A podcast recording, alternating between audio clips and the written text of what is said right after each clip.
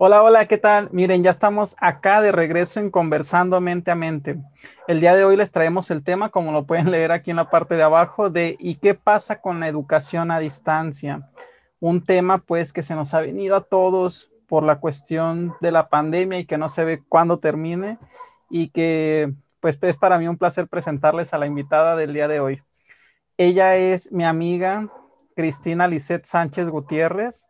Ella es egresada de la licenciatura en educación preescolar en el 2017 y de la maestría en ciencias de la educación familiar en el tan controversial 2020.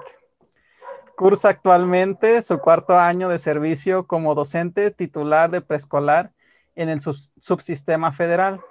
Ha tenido capacitaciones en cuanto a derechos humanos, evaluación formativa, habilidades de lectoescritura, educación socioemocional y robótica educativa, participando en este último campo en el curso estatal de robótica organizado por la Secretaría de Educación Jalisco en el año 2018. Actualmente se encuentra realizando la tesis para titulación de maestra con el tema Los vínculos afectivos de los padres a los hijos y su influencia en su desempeño escolar en educación a distancia. Hola Cristi, ¿cómo estás? Hola Beto, muy feliz, muy contenta de estar aquí. Muchas gracias por tomarme en cuenta y ansiosa por ver qué, puede salir de aquí, qué podemos compartir con, con las demás personas. No, no, no, yo creo que podemos sacar bastante, bastante información, temas de interés, puesto que además de ser maestra o como te dicen tus alumnos, la maeta Cristi, o, no sé cómo te digan tu nombre, pero eres su maeta. Eh, aparte de ser maestra, tienes esta, actualmente de ser estudiante, también tienes esta oportunidad. Entonces yo creo que eh, ambas perspectivas aquí van a ser muy, muy interesantes. Entonces, em, vamos a comenzar y me gustaría que nos contaras cuál ha sido tu experiencia con las clases a distancia o las clases en línea, primero como maestra. Ok, mira, pues como mencionaste, soy maestra de preescolar. Mis alumnos son niños de entre 3 y 4 años. Este, al inicio del ciclo escolar esa edad tenían. Y al principio, pues es de una situación de miedo, porque yo, ¿cómo voy a llegarle a los niños a través de una pantalla? Si en persona es muy difícil, y yo creo que a cualquier edad. A mí me gusta mucho una frase que dice que para educar a alguien tienes que primero tocar su corazón. Entonces era un, punto que yo decía, es que cómo voy a tocar el corazón de mis alumnos en una pantalla, o sea, cómo voy a lograr que ellos se interesen en su primera experiencia escolar, porque no habían cursado primer grado de preescolar, o sea, eran nuevecitos en, la educación. Recién desempaquetados. Sí, sí, vienen de fábrica. Entonces, me tocó pues ingeniármelas, compartir con mis colegas estrategias, primero que nada para llamar su atención porque como te digo, eran niños que nunca les tocó ir a la escuela, no les ha tocado ir a una, a una institución, entrar a un salón de clases, no los conocen. Entonces, desde ahí fue un reto, pero pues eh, esto, se trata de equivocarte y si te equivocas, pues mejorar y buscar estrategias y bueno, esta pandemia, bueno, la educación a distancia empezó ya en marzo del año pasado.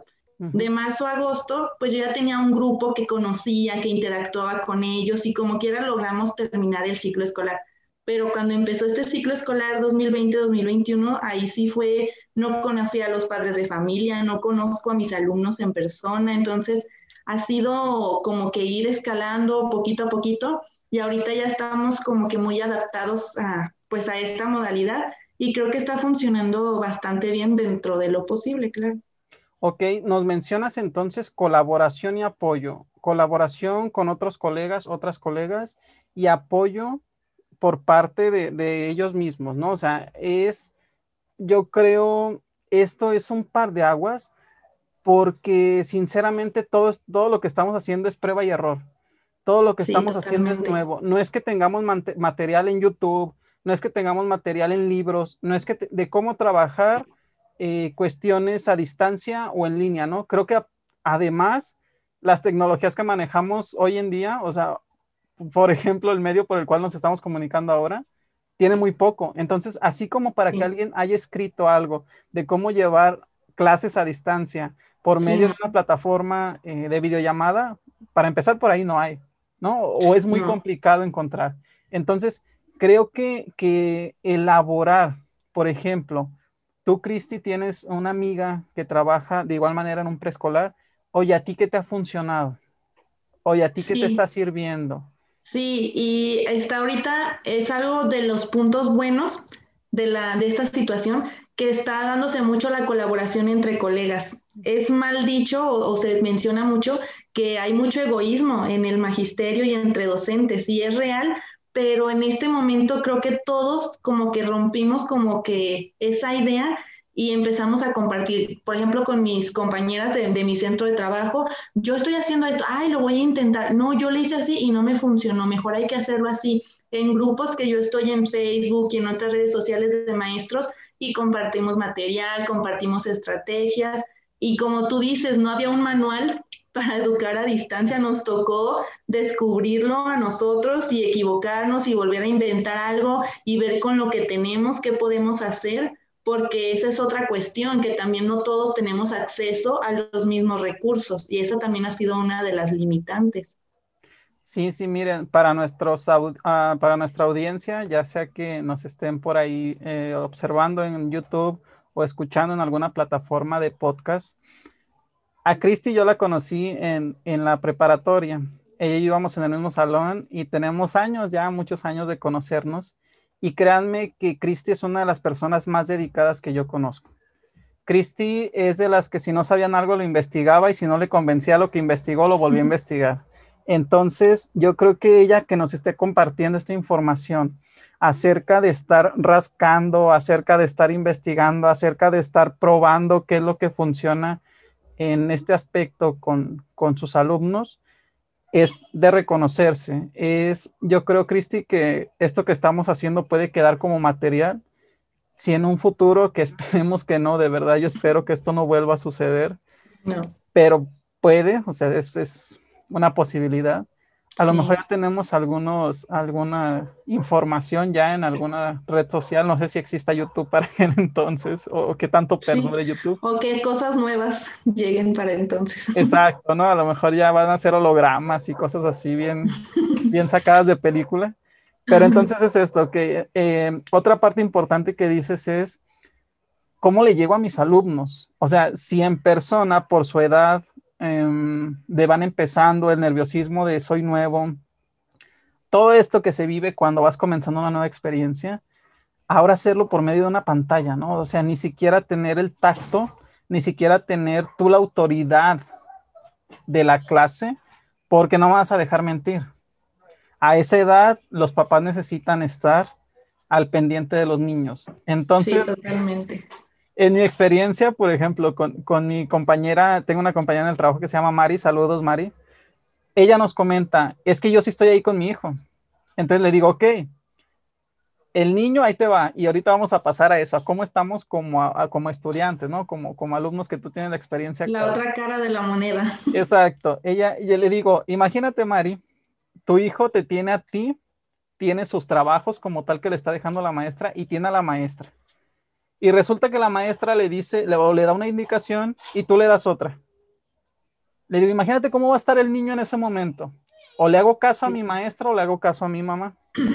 Entonces ya tiene aquí un conflicto que en lo personal, y esto es presencial o en línea o como sea, yo digo, es que tienen que formar un equipo. Papás, maestros y alumnos, son tres. Entonces, yo creo que la mejor manera de, que esto funcione y dé resultados positivos es que no digamos, ay, los papás que no me ayudan, o ay, los maestros que, o sea, porque estamos dejando responsabilidades muy, muy cargadas o muy marcadas. Entonces, yo considero que al menos en nuestra cultura, que es donde, donde yo he ubicado este tipo de conflictos, se busquen más soluciones que problemas. Yo creo que problemas ya tenemos muchos y vamos a seguir teniendo toda la vida, pero que esta cuestión de apoyarse, ¿con qué finalidad? Creo que ustedes como maestras Y los papás como papás, su objetivo es que el niño esté aprendiendo, que el niño y la niña estén aprendiendo información de calidad. Entonces, si el niño ya se nos está agobiando en sus clases, qué complicado, ¿no? Y aquí pasa la siguiente pregunta, o aquí pasa la siguiente cuestión. ¿Qué pasa entonces como alumna? En este caso, ¿qué, qué, cómo, te está, ¿cómo te ha estado tratando la pandemia y las clases en línea en esta cuestión, Cristi? Mira, me tocó un semestre completo de clases del último semestre de la maestría este, en línea totalmente y es complicado y bueno, en lo personal a mí se me dificultó mucho porque no tenías como el contacto con los compañeros. Yo soy muy de estar platicando de lo que estamos viendo, de que, ay, yo una vez este, me pasó eso, así pues. Entonces, el no tener como esa comunicación, a mí como que me, no sé, me frustraba un poco y, era también el, es más, tienes que esforzarte más por tener el interés en la clase porque no es lo mismo una clase de dos horas en donde interactúas, actividades en equipo, escuchas los comentarios de los demás, que estar viendo una pantalla dos horas. Entonces, es más cansado y se necesita de mucha más disciplina, porque eso también, como estamos en nuestras casas, a veces de repente, ay, ya falta un minuto y apenas vamos. Entonces, sí son cosas que cuestan al principio, porque no estábamos acostumbrados a ese tipo de rutinas. Entonces, para empezar, el cambio de rutina y el cambio de, intereses, ¿no? El saber que ahora tengo que esforzarme un poquito más o, no esforzarte más, sino esforzarte de diferente manera. Entonces sí, sí fue complicado por esa cuestión, pero en bueno, en mi caso me tocaron muy buenos maestros con muy buena actitud, que pues obviamente es entender y tener empatía que para ellos también era nuevo. Y eran maestros pues ya un poco más grandes de edad, que la tecnología a veces también este, los tenía nerviosos, entonces es tener un poquito de, esa empatía de saber, bueno, yo estoy batallando a lo mejor, pero él también. Y sin embargo aquí está dándonos lo que puede a través de la pantalla, pero nos lo está ofreciendo. Entonces sí fue complicado. Y otra parte es que ya desde agosto hasta ahorita ya no tengo como tal clases, pero estoy llevando mi tesis y tengo mis asesorías en línea también. Entonces sí es, es complicado, sobre todo por el acceso, como mencionábamos, a material. Ahorita los recursos a los que yo me tengo que remitir son en línea porque bibliotecas cerradas, mi escuela cerrada y ahí era donde teníamos un poquito más de acervo bibliográfico. Entonces es complicado encontrar información y me tocó inclusive cambiar mi tema de, tesis un poquito, como lo leíste, ya se adaptó a la modalidad a distancia y no hay información de eso, entonces me va a tocar generar una nueva línea de, de esta área, entonces sí, sí es complicado, pues porque como decíamos, no estábamos preparados, sin embargo, pues nos toca esforzarnos alumnos, en este caso pues conmigo alumnos y maestros por igual. Si uno cae, pues caemos todos, entonces sí nos toca echarle muchas ganas. Sí, sí, sí, no, definitivamente comprendo esta parte. Eh, no sé si recuerdes, yo en, yo en su momento estuve con la investigación de la influencia de las redes sociales en las relaciones de pareja. Sí. Y yo hablaba acerca de la interacción cara a cara y de la interacción dispositivo a dispositivo. ¿Qué pasa aquí? Em, yo considero que eh, gran parte de esto de que nos hablabas, de incluso en ocasiones querer y no poder tener material o que me exigen material en físico, pero ¿sabes qué? Discúlpame, me tienen los lugares donde puedo conseguir material en físico cerrados por seguridad. Entonces vamos encontrando estas, estas trabas a lo largo de nuestro camino que en lo personal y tú dime si, si te suena algo y si no, me gustaría escucharte, Cristi. Nos hace ser un poco más ágiles en la cuestión de la mente. O sea, ¿qué voy a hacer entonces? Sí, creo no que estancarte. Exacto, o sea, creo que si te estancas, creo que si seguimos buscando problemas en lugar de soluciones, nos vamos a quedar todos igual y, y nos vamos a quedar todos en casa llorando y lamentándonos porque no podemos. Creo que desde hace mucho tiempo no nos exigía tanto la vida ponernos a pensar por nuestra cuenta. Pensar en qué, ya no lo decías, en buscar cómo voy a utilizar esta plataforma, en ver cómo se usa, en ver cómo la puedo explotar, en ver cómo la voy a usar, porque a lo mejor para mí era algo nuevo. La famosa zona de confort en la que todos nos encontrábamos Y yo creo que aquí la clave es no ser conformista.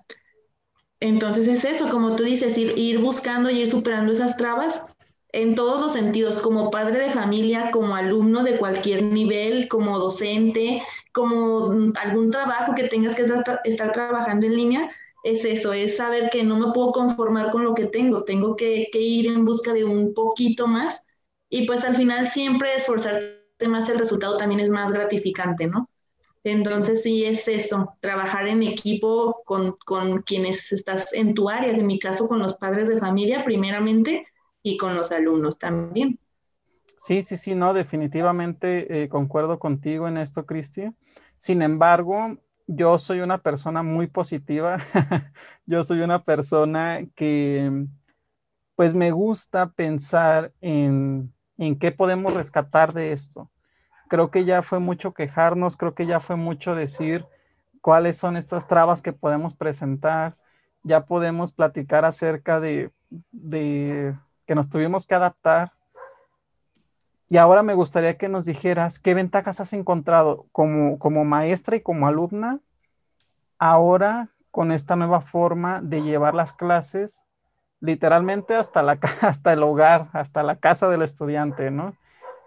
¿Qué ventajas has notado? ¿Qué, ventajas o, qué podríamos rescatar, en este caso tú, como maestra y como alumna, de estar viviendo esto?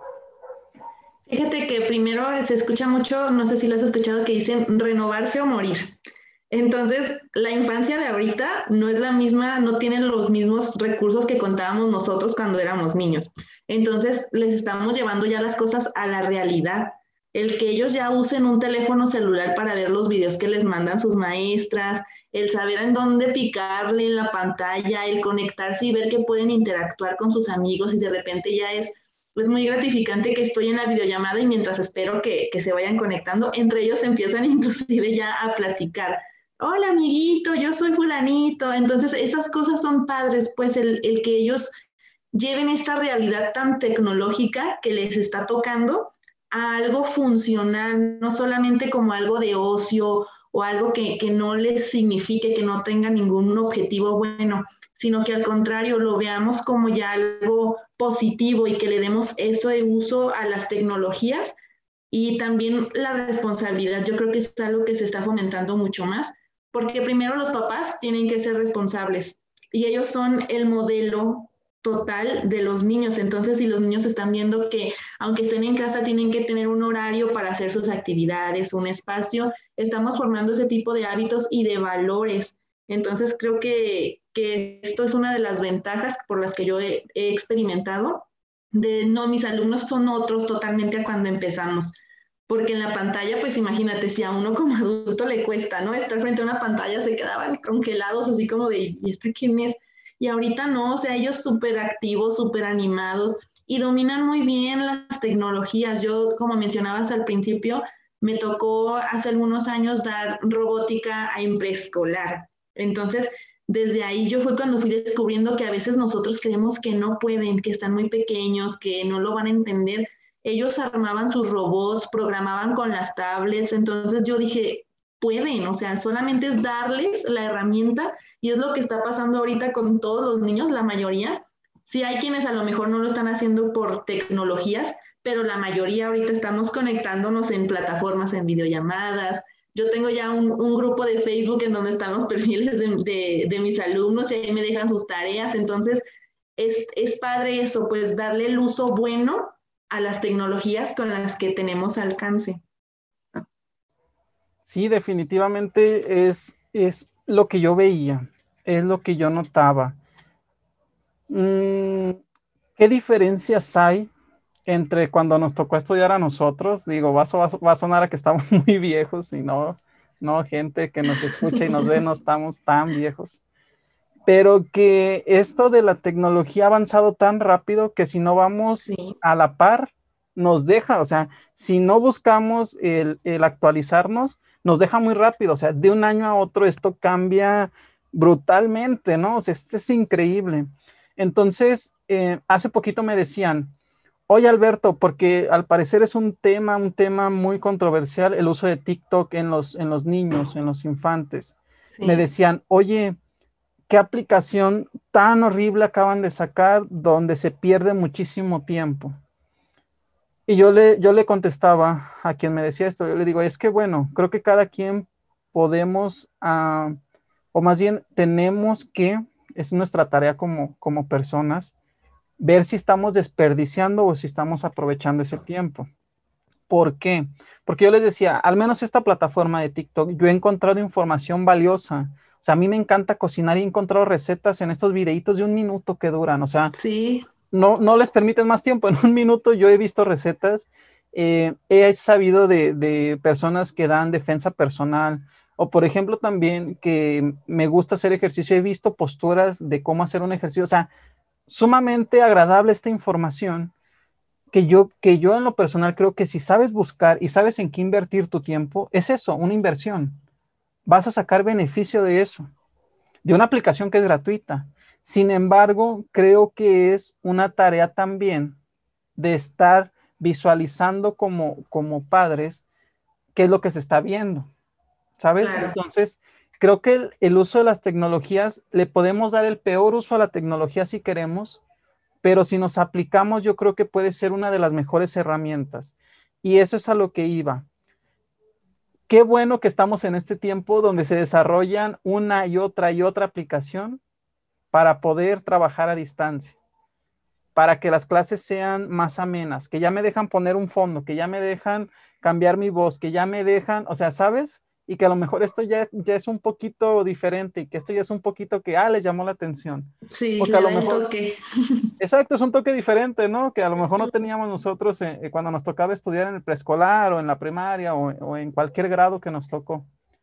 Entonces yo creo que esto, si lo sabemos explotar, si lo sabemos usar con una finalidad de aprendizaje, oye, no, tenemos, tenemos muchísimas, muchísimas herramientas y alternativas y vuelvo a lo mismo, el desarrollo está, o sea, quienes se dedican a esto están constantemente actualizándose. ¿Qué otra cosa les puedo poner para que sea innovadora mi plataforma? Entonces, creo que esto, eh, vuelvo a lo mismo, si no es un trabajo en colaboración, difícilmente vamos a poder avanzar y no en tecnología, como personas en el aprendizaje. Otra de las cosas, creo que viene ahí, son nuevas formas de aprendizaje. No podemos aprender de la misma manera que se aprendía hace cinco, incluso hace dos años, ¿no? que, no estaba esto. O sea, hace dos, cinco, diez años no podemos. ¿Por qué? Porque las circunstancias no nos lo permiten. Pero si aprendemos, estamos ganándole a esto. Yo, yo en diversos, en diversos videos vuelvo a repetir, tengo fe en la humanidad tengo fe en que, en que vamos a hacer las cosas tan bien que vamos a ganar. Sí con cubrebocas, sí eh, con una higiene extrema, sí con un eh, cuidado de en muchas, muchas cosas para cuidar nuestra salud, pero que vamos a salir ganando cuando nosotros estemos aprovechando lo que sí tenemos. ¿no? O sea, soy fiel creyente de esto. Entonces, creo que si explotamos esto, Cristi, creo que si los usamos a nuestro favor, le estamos ganando a esto. Definitivamente le podemos ganar. Sí, claro, definitivamente, como tú dices, yo también creo en la humanidad y siempre he pensado que somos más los buenos que, los malos, ¿no? Y es más la gente que se está esforzando y que estamos viendo cómo los papás que a lo mejor no sabían abrir una cuenta en una red social y aprendieron a hacerlo. Ahorita, por ejemplo, están las preinscripciones y es en línea todo. Entonces también ahí nos toca eh, apoyarnos y como, ¿dónde le doy aquí a maestra? O sea, y están aprendiendo ellos a la vez también.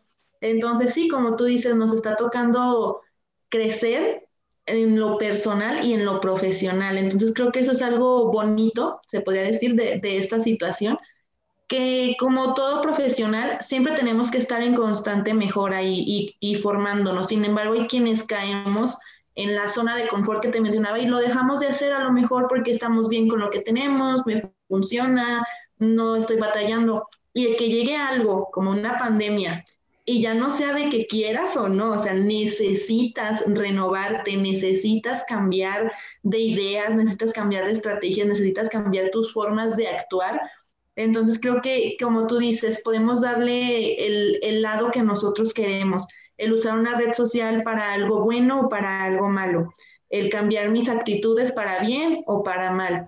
Y sin embargo, eh, al menos en, desde mi punto de vista y en lo que me ha tocado ver, la mayoría lo están haciendo para bien, esforzándose con lo mucho o poco que tienen, lo están haciendo porque se están comprometiendo con ellos mismos, en este caso los padres con sus hijos, y saben que ese compromiso es por algo bueno, por la educación de sus hijos.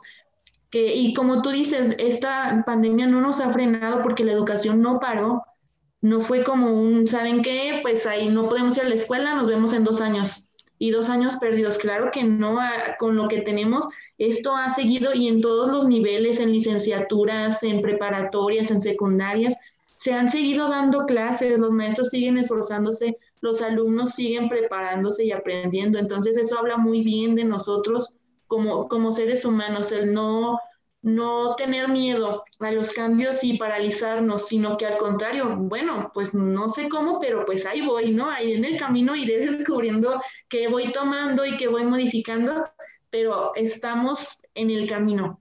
Entonces creo que eso es una de las cosas más buenas que ha traído esta situación.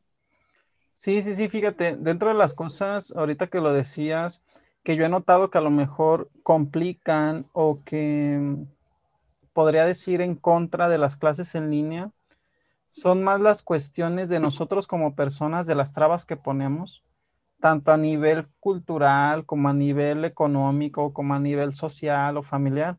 O sea, de verdad, voy a poner el tema económico. Yo he visto todavía de personas que seguimos, y, y me voy a incluir, que seguimos gastando en cosas innecesarias, que seguimos gastando en cosas que si no las compramos también está bien y no pasa nada. Y que se lo invirtiéramos en esto, o sea, si lo invirtiéramos en mejorar, por ejemplo, si, si yo estoy dando mi clase y mis alumnos me dicen, profe, no se escucha, o sea, cómprese otro micrófono, otros audífonos, aparte de que lo repruebo, nada, no es cierto. Aparte de que, de que ya es una sugerencia, a mí ya me invitan a mejorar lo que yo estoy haciendo. ¿Sabes? Entonces, en lugar de comprar esas cosas innecesarias, yo ya estoy invirtiendo en, e, en, algo que a mí me gusta hacer, ¿no? Si yo ya estoy hablando a nivel cultural, que estoy escuchando en todos lados, es que no sirven, no sirve para nada las clases en línea, los niños no están aprendiendo. Ok, le estás transmitiendo eso a nuestras nuevas generaciones, le estás transmitiendo eso a los niños, a los adolescentes que están teniendo clases y que se van a mentalizar a que no va a servir para nada. No porque no esté sirviendo, sino porque ya lo estamos transmitiendo. A nivel familiar, yo creo que una, una, de las peores trabas o de las mayores trabas que yo he visto es la que ya mencionaba al, inicio, que no haya una, un, un, trabajo en equipo entre familia, alumnos y maestros. Porque entonces pueden someter a un alumno o una alumna a muchísima presión, cuando aquí yo creo que no es el objetivo. O sea, claro que no. Ah, no me acuerdo cómo dice el dicho, pero eh, tiene que ver con que mm, no, hay que no hay que presionar, no hay que llevarlos a un punto de presión porque ahí dejamos de aprender. Ahí estamos, haciendo, ahí estamos haciendo las cosas por hacerlas y eso no funciona. Y deja de ser significativo el aprendizaje a hacer algo forzado que no quiero porque no me gusta. Y podríamos estar hablando que se está perdiendo la calidad porque no estamos viendo que las complicaciones o las trabas que están teniendo las clases en línea son más por lo que estamos haciendo o dejando de hacer, pero en contra del apoyo y de la solidaridad que en sí porque la señal no agarre o en sí porque no tengo un dispositivo o en sí, porque eso también se vale decir, hay quienes no tienen un dispositivo, hay quienes no tienen una red donde se puedan conectar, y esa es una complicación cultural en México. Altos costos, señales débiles, dispositivos, este, falta de dispositivos, ¿no? O sea, y hay que mencionarlo también, porque también es real, o sea, tampoco estamos hablando de un mundo color de rosa y que todo bonito, ¿no? Y, creo que hay que tocar este tema también. Sí, y fíjate que a veces pasa que nosotros eh, tenemos acceso a todo este tipo de, de, cosas y creemos que todo el mundo tiene acceso y de repente te das cuenta que hay familias que no tienen un solo dispositivo en sus casas. y la educación es un derecho a pesar de y sobre todo. Entonces nos toca a nosotros los maestros adaptarnos y, comunicarnos con ellos y ver la manera de, llevar esa educación a distancia. En mi caso, todos mis alumnos cuentan con al menos un, dispositivo con el que estamos pudiendo trabajar, pero como tú decías, por ejemplo, hay, hay papás que me dicen, maestra, esta semana no tengo para ponerle datos a mi celular. Y ahí es cuando yo me doy cuenta que quien quiere puede hacer las cosas y llegamos a acuerdos. Y ellos me dicen, maestra, no tengo, pero la quincena voy a poderle poner y le voy a mandar todas las tareas atrasadas. Perfecto, o sea, ¿cómo le voy a decir? No, claro que no, porque yo estoy viendo que él quiere cumplir y, es injusto que este tipo de cuestiones nos cierren las puertas. Bueno, ese es mi punto de, de vista que no, no debería ser así. Entonces, es también tener como docentes esa apertura a saber que, que hay diversas situaciones y que quien quiere hacerlo lo va a hacer, porque sí, lo que estábamos mencionando, también no falta el que lo usa de pretexto. Y a mí en lo personal, al inicio eso me frustraba mucho, porque yo me sentía responsable de que no todos los, mis 100% de alumnos entregaran tareas o se conectaran, y yo me sentía mal y me dolía y me, me ponía triste, y aprendí con el tiempo ver que no todo está sobre mis hombros, yo estoy dando mi máximo y sé que quienes quieren estar ahí al pie del cañón lo están y se está notando en los aprendizajes de mis alumnos. Entonces, eso también es otro, creo que otro punto importante, toda la carga emocional que hemos estado llevando los maestros en esta, en esta modalidad. Y, y, es eso, o sea, darte cuenta que con lo que tienes y lo que esté en tus manos, tú da tu máximo. Lo demás, lo que no dependa de ti, pues tú intentaste y, lo que puedas hacer está bien y lo que no, pues también está bien. No todo, como decíamos, no todo es color de rosas, no todas las personas tienen la misma mentalidad de ser perseverantes, de esforzarse, porque pretextos siempre va a haber, o sea, en línea, en presencial, como sea. Entonces es eso, el, ver que quien quiere hacerlo, buscar la manera y podemos llegar a algo y cumplir con el objetivo. Sí, sí, sí, no, definitivamente. Creer es poder, ¿no? Dicen por ahí. Entonces, yo creo que eh, si de verdad queremos que esto, si de verdad queremos salir adelante de esto, lo vamos a hacer. Y no dudo que si buscamos apoyo, porque a veces nos cuesta, ¿sabes? A veces nos cuesta pedir apoyo de un familiar. Oye, me prestas 100 pesos, 150 para poner datos porque, pues mi hijo necesita tener sus clases eh, yo, yo les invito a que lo hagan, que busquen y que volteen a ver sus redes de apoyo. Esa familia, ese amigo, esa amiga, ese vecino, esa vecina, que sabes que tiene internet, o que sabes que te puede prestar, o que sabes que te puede apoyar, pídeselo. De verdad, de verdad. Esto es para seguir formando nuevas generaciones. Y qué mejor que sea con algo de calidad. Cristi, eh, por acá tengo unas preguntas que nos dejaron eh, nuestros amigos que están en nuestras redes sociales. Ya saben, nos pueden encontrar en Facebook, Instagram, eh, nos pueden dejar comentarios en las cajas de comentarios de, YouTube. Y bueno, amigos que, que nos siguen, nos comentaron, ¿qué se te complicó más? ¿Adaptarte como maestra o adaptarte como alumna? A las clases en línea? Totalmente como maestra. A lo mejor tiene que ver el nivel educativo, no es lo mismo un, posgrado, una mentalidad de un alumno de posgrado que un preescolar, porque pues no tenía la experiencia, pero totalmente lo que más me costó fue, fue eso, llegarles a mis alumnos y, y a los padres de familia que quieras que no te los tienes que ganar para que funcione. Entonces, eso desde el, decir, tengo que grabarme cantando, bailando, usando títeres, haciendo circo, maroma y teatro para llamar su atención, pero eso, eso creo que fue lo que, lo que más me ha costado trabajo, o que me costó en un principio. Ok, ahorita que mencionas a los padres de familia, eh, aquí nos dejaron también, al parecer es una madre de familia, que dice, eh, me ha costado trabajo y a mi hijo el hecho de las tareas, puesto que su profesora, aquí andan quedando profesoras, ¿eh? puesto que su profesora eh, deja mucha tarea, o al menos eso considero. ¿Tú eres de las maestras que acostumbra dejar una carga de trabajos semanal a los niños? Como en todos lados siempre hay buenos y malos y yo lo reconozco que hay maestros muy inconscientes. Yo no sé si caigo en lo inconsciente o lo consciente. No he tenido quejas de mis papás, a lo mejor les doy miedo y no me quieren dar la queja. Pero yo, por ejemplo, yo dejo actividades al, por día.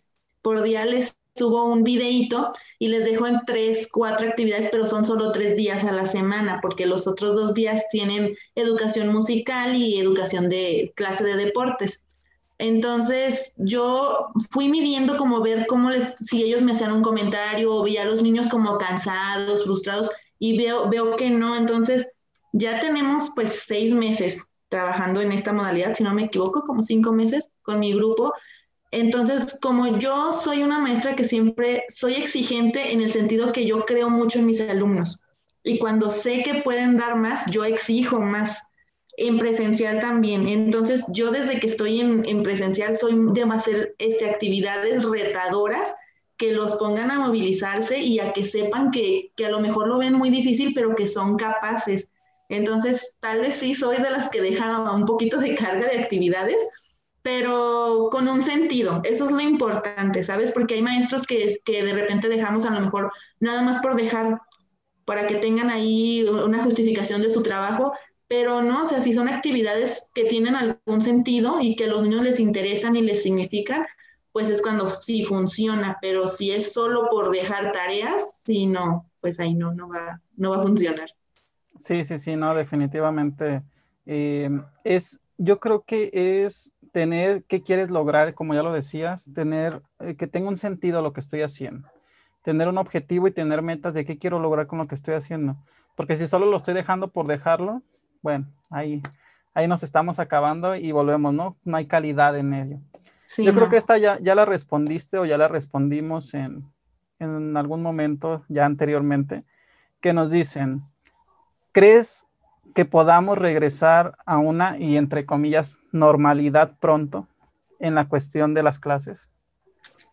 Mira, yo creo que nunca vamos a volver a la, a la normalidad antes de la pandemia independientemente de si va a ser en semanas, si va a ser en meses, vamos a regresar con otro chip, como dicen, ¿no? Con otra mentalidad, desde el que ya vamos a tener que acudir con cubrebocas, por ejemplo, es algo a lo que no estábamos acostumbrados y ya es algo normal.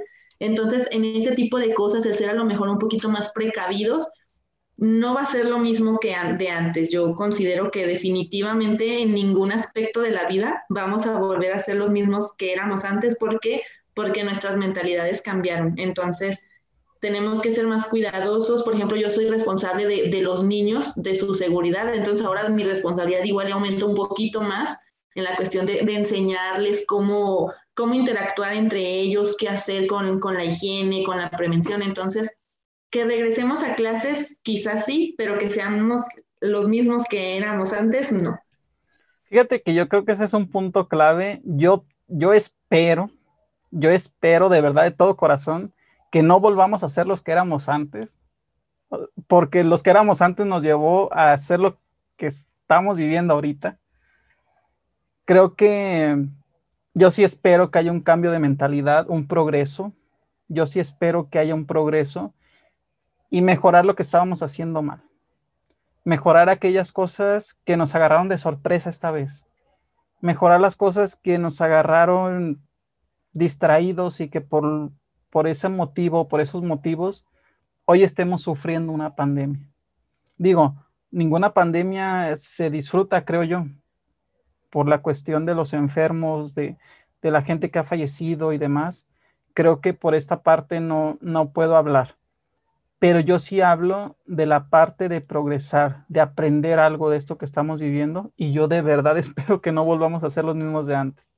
Yo de verdad que espero que no volvamos a una normalidad y que si la normalidad es que no me pidan que traiga un cubrebocas o que me dejen volver a un antro o me dejen volver a un bar que está vacío, que me dejen volver, ¿sabes? Yo creo que podemos vivir con eso. Yo creo que podemos vivir eh, perfectamente con esas restricciones, pero el punto es que hayamos cambiado algo más acá arriba y que no solo se refleje en los bares o en los cines o en los antros o en, o en los lugares donde se acumulaba mucha gente, ¿sabes? Entonces, sí. concuerdo contigo y respondiendo también un poquito esto. Cristi, pues yo creo que hemos tocado de una manera muy, muy interesante los temas que teníamos en mente. Pero dime, ¿tienes algún otro comentario? ¿Tienes algún otro, eh, no sé, algo, algún otro aporte que se te venga a la mente mencionar? Sí, mira, yo sé que esto ha sido difícil para todos y sé que hay papás que la están pasando a lo mejor muy, muy mal o, que están complicándose mucho y eh, no tienen por qué frustrarse. Mientras estén esforzándose, yo siempre les digo a mis papás y se los digo a todos los padres de familia que les está tocando ser los, los auxiliares de los maestros, lo están haciendo bien. Cuando las cosas se hacen de corazón, funcionan.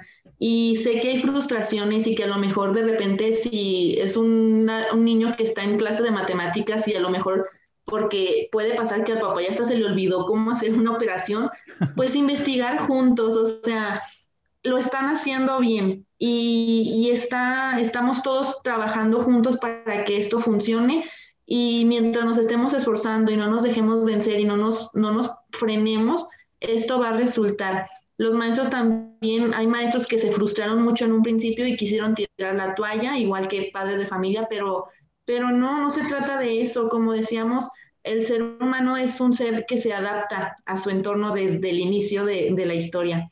Entonces nos toca, gracias a Dios tenemos esa, esa posibilidad de adaptarnos, de, como tú decías, de cambiar nuestra mentalidad, de cambiar nuestros valores sobre todo. Yo creo que eso va a ser la transformación más grande de esta situación, no tanto no poder acudir a un bar, a, un antro, como tú decías, sino estos valores. Entonces, enseñémosles a nuestros, a, los, nuestros hijos, a nuestros alumnos, que nos podemos equivocar y que nos podemos sentir tristes y que nos podemos sentir que, que no lo estamos haciendo bien, pero lo importante es no quedarte ahí, sino que lo importante es seguir a pesar de las situaciones complicaciones vamos a tener siempre a lo largo de nuestra vida y no, no se trata de quedarnos ahí. Entonces, ese es un mensaje de saber que mientras queramos hacer las cosas, vamos a lograrlo y sobre todo por los niños que son los, ciudadanos del futuro, que qué experiencia tan grande les está tocando a ellos ahorita en los de educación básica y media superior y superior, que obviamente van a tener una mentalidad diferente cuando sean adultos. Entonces, pensemos y creamos no lo que lo estamos haciendo bien. Sí, sí, sí, mira, Cristian, en, un video anterior, si van a nuestro video de cómo va la tesis, eh, decía mi amiga Noeli, si ves a un tesista, dale un café y dale un abrazo y dale un beso y dale todo tu apoyo. Yo creo que aquí entra también en los maestros, la familia de los maestros y las maestras. Si los ves, por favor, dales todo el amor del mundo que les puedas dar. Si eres padre o madre de familia que tiene a un hijo o una hija estudiando, dales un abrazo, dales todo el amor del mundo, porque esto tampoco está siendo fácil para ellos. Yo creo que este es el mensaje que yo puedo dejar. Eh, reduce tu estrés con un abrazo, reduce tu, tu coraje con, con un apapacho, apapáchalos, apapáchalas, porque lo necesitan tanto maestros, maestras, como alumnos. Si eres esposo o esposa de un maestro o de una maestra, haz lo mismo. O sea, esto es cuestión de apoyo, esto es cuestión de salir todos a la par y no querer estar queriendo bajarnos unos con otros. Entonces, eh, este, gracias Cristi por tu mensaje. Este es el mensaje que yo les puedo dejar. ¿Y qué te parece si pasamos a la parte del cierre? Ya saben, amigos, amigas, que a mí me gusta cerrar cada capítulo con una frase que vaya acorde de nuestro tema. Cristi, ¿te gustaría comenzar con, la frase de cierre para despedirnos? Es una frase muy popular y muy conocida de Nelson Mandela que dice que la educación es el arma más poderosa que podemos usar para cambiar el mundo. Y vaya que sí, ¿eh? vaya, vaya que sí. Yo creo que una sociedad educada, una sociedad que, que tiene bases y tiene cimientos en el aprendizaje, es una sociedad que difícilmente se puede, se puede caer, se puede tumbar o derrumbar. Entonces, pues gran frase de, pues un gran personaje histórico, ¿no? Vaya, vaya que lo fue y que lo sigue siendo hoy en día. Eh, la frase que yo les tengo es de Oscar Wilde él nos dejó esta frase que dice, no existe una mejor prueba de progreso de la civilización que la del progreso de la cooperación. Yo creo que hay que aprenderle mucho a las sociedades que nos ponen el ejemplo de cooperación y que el progreso no es en tecnología, que el progreso no es en nuevas armas o nuevos carros o nuevos edificios. Creo que el progreso es lo que nosotros estemos haciendo con la información que tenemos. Sí, totalmente. Muy bien, amigos, pues eh, este fue el episodio del día de hoy que nos tenía como tema ¿y qué pasa con la educación a distancia? Creo que ya pudimos por ahí responderles muchas cosas, creo que ya pudimos darles información de otras muchas y bueno, es para mí un placer eh, haber tenido aquí a mi amiga de ya muchos años, una, una de, de las más grandes amigas que tengo, de las mejores que me ha tocado tener el placer de conocer. Eh, Más de 10 años ya. Sí, ya sé, ¿no? Ya ni me acuerdes. El otro día tenía el capítulo con, con Zamora, le decía, no, no me hables de años porque, porque ahí sí es donde. Este, pero bueno, no se crean, no estamos tan grandes. Eh, ¿Les gustó el video? Por favor, ayúdenos compartiendo, dando like, ayúdenos a llegar a las personas que crean que les puede servir este tipo de información. Y bueno, así es como nos apoyan a nosotros. Además, dejen en la caja de comentarios, dejen en nuestras redes sociales qué tema les gustaría que tocáramos y que abordáramos aquí en Conversando Mente a Mente. Repito, fue un placer, Cristi, haberte tenido el día de hoy acá con nosotros en Conversando Mente a Mente. Y no me quiero ir sin antes extenderte la invitación para que vuelvas a estar de nuevo acá con nosotros. Claro que sí, Beto, al contrario, muchas gracias por, por tomarme en cuenta. Siempre es muy grato compartir este tipo de temas cuando platicamos. Entonces, muchas gracias por tomarme en cuenta y claro, cuando gustes, adelante. muchas gracias. Muchísimas gracias, me alegro entonces que, que ya hayas aceptado porque fue un placer y fue un honor haberte tenido por acá. Y bueno, nos despedimos. Espero que estén muy bien y que la sigan pasando todavía mejor. Muchísimas gracias y hasta la próxima. Adiós. Adiós.